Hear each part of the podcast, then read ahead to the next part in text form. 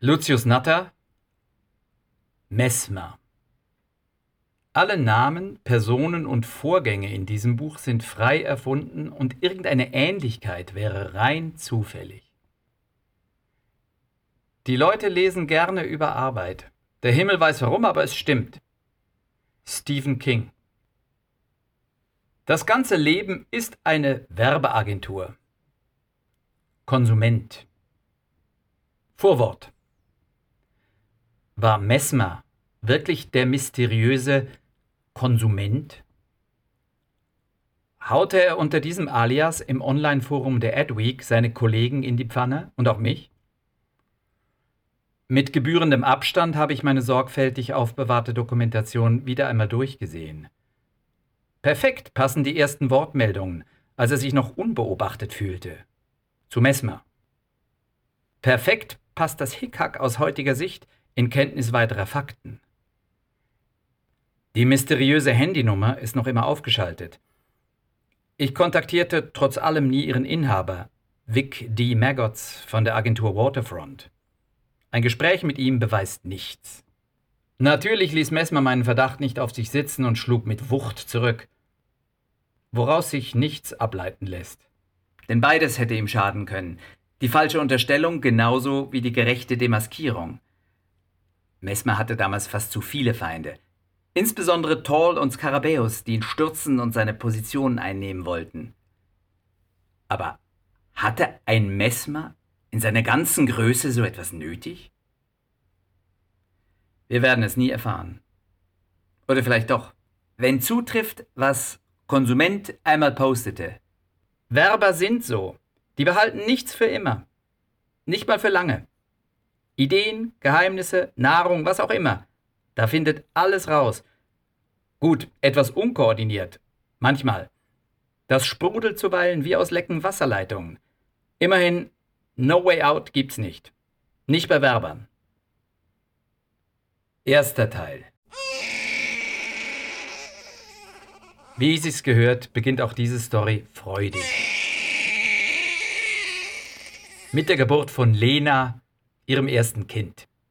Sie machten sich erst später Gedanken, als die nächsten Kontoauszüge eintrafen. Vorher hatten sie beide ihren Volljob bei Augias und frönten hemmungslos ihrer Schwäche für möglichst teure Möbel, zeitgemäße Designerware, die ihnen das Gefühl gab, dazuzugehören. Sie befestigten damit ihr Zuhause, das ihnen aus verschiedenen Gründen abhanden gekommen war. Juanita war aus dem Süden eingewandert und hatte sich von der Köchin bis zur Inserate Verantwortlichen geduldig hochgehangelt mit ihrem würzigen Charme. Er war mit 17 zu Hause ausgeflogen, hatte sich als Musiker versucht und dabei die falschen Abzweigungen gewählt, weil die richtigen ausblieben, um zu überleben, eine Serie von Scheißjobs angenommen und irgendwann gemerkt, dass es so nicht weiterging. Es dämmerte ihm, als er unfreiwillig zum dreifachen Assistenten des berühmtesten Schriftstellers der Epoche wurde. Zuerst vervielfältigte er als schnell angelernter Heliograph die Pläne dessen neuen Stadtdomizils. Ja, das aus rotem Backstein. Dann arbeitete er als Hilfsarbeiter auf der daraus resultierenden Baustelle. Und zuletzt schwang er in den Räumen, wo der Meister später wohnte und auch starb, als Mitglied der Baureinigungskolonne den Besen. Einen Bonus gab es nicht. Er schummelte ihr Chef und hielt die zum größten Teil ebenfalls eingewanderte Truppe mit der Auszahlung hin, bis es Diskussionen gab. Bei Bedarf die Spezialität unseres Hobby-Sozialrevolutionärs. Das ist in einem solchen Umfeld aber gleichbedeutend mit Verzieh dich, was er nur zu gerne tat. In Oatsies Laden Top und Quick konnte man außer Heliografieren auch kopieren. Das half beim Soundmachen, das er nie ganz aufgab. Er erstellte eigenhändig die tausend Umschläge seiner ersten und einzigen eigenen Vinylsingle. Sogar deren Inhalt verdankte er dem Laden. Eines Tages fiel ihm eine Seite aus einem Computerprogramm vor die Füße, das er für einen Kunden zu vervielfältigen hatte.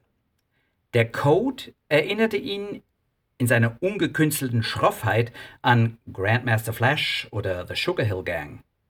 Ask no back if you want get back. Also nahm er ihn mit in den Heizungskeller des Gewächshauses, wo sein Schlagzeug stand, klebte den Zettel in Sichtweite an und rezitierte und spielte so den Basic Track ein, von dem später einige der ulkigen Programmbefehle übrig blieben, ergänzt durch weiteres, das er zu seinem nicht mal sehr unglücklichen Leben passend dazu improvisierte. Ansonsten musste man bei Top und Quick täglich Spießrouten laufen. Außer gegen Oatsy, der relativ milde war, musste er sein jung und nicht ausreichend angepasst sein immer gegen den rothaarigen Coatsy und die älteste Teilzeitkraft Patsy verteidigen. Coatsy kam natürlich immer mit Krawatte wie Oatsy im etwas zu engen Daryl Dickinson-Look. Dauernd Schweiß auf der Stirn. Lächerlich bei so einer Lappalie. Täglich Kunden bedienen und immer schön aufpassen, dass nichts unscharf wurde, dass man niemanden übers Ohr haute oder begünstigte, und wenn, dann so, dass es Oatsy nicht schnallte und erst recht nicht Coatsy oder Patsy, die es Oatsy sofort steckten.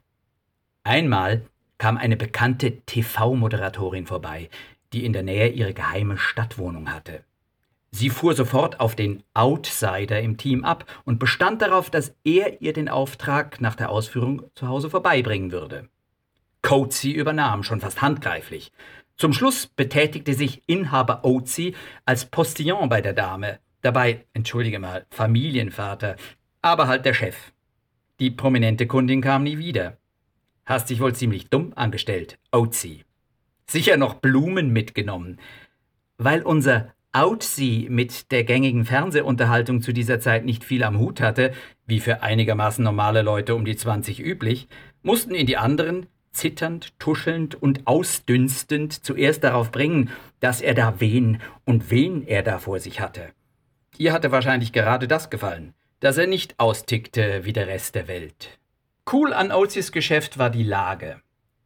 An der Programmierbude vorbei drei Minuten hinunter in die Senke an den plätschernden Bach, wo das Haus mit dem Gewächshaus stand.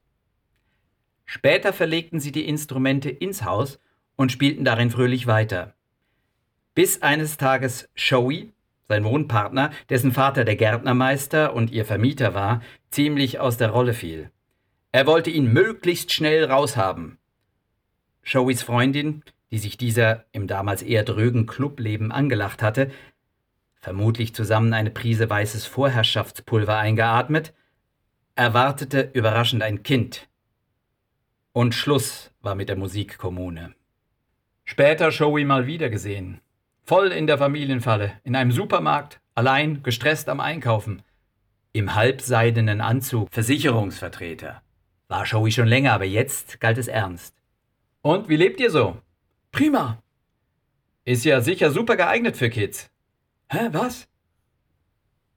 Wovon schwafelt der Spinner wieder? Showy reißt entnervt eine Ladung Instant-Kaffeetüten in seinen Wagen.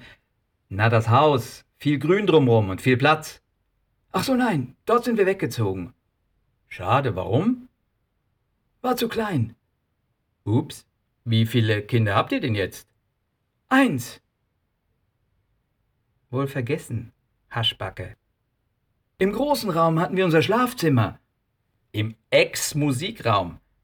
Dann natürlich war es vielleicht zu klein. Das nächste Mal, als er Showy wieder sieht, drei Jahre später, wieder in einem Supermarkt, wieder gestresst im halbseidenen Anzug beim Abendeinkauf, ist er von seiner raumverbrennenden Flamme geschieden und hat den üblichen Wochenend-Daddy-Stress. Wir alle bauen viel Mist, um irgendwie durchs Leben zu kommen. So kommt Haschbacker also eines Tages zu Augias und versinkt im Staub der dort ausgewerteten Presse. Sogar das Musikmachen lässt er eine Weile sein, gründet später mit einem begnadeten Sänger ein Popduo. Wir wollen uns in der Folge auf Aktivitäten mit positiven finanziellen Folgen konzentrieren. Das tut jetzt auch Not. Bei Augias trifft er also Juanita. Und sie heiraten sogar eines schönen Tages. Er kann sich den später gut merken, weil simultan in Osteuropa ein Atomkraftwerk in die Luft fliegt, was weltweit Aufmerksamkeit erregt. Nur so als Tipp für Männer, die sich eine zuverlässige Gedächtnisstütze zulegen wollen. Und jetzt ist Lena da und guter Rat teuer. Die Idee eines Jobsharings wird von Augias höflich abgelehnt. Geht ja auch rechnerisch nicht wirklich auf. Wie auch immer, sie können es knicken.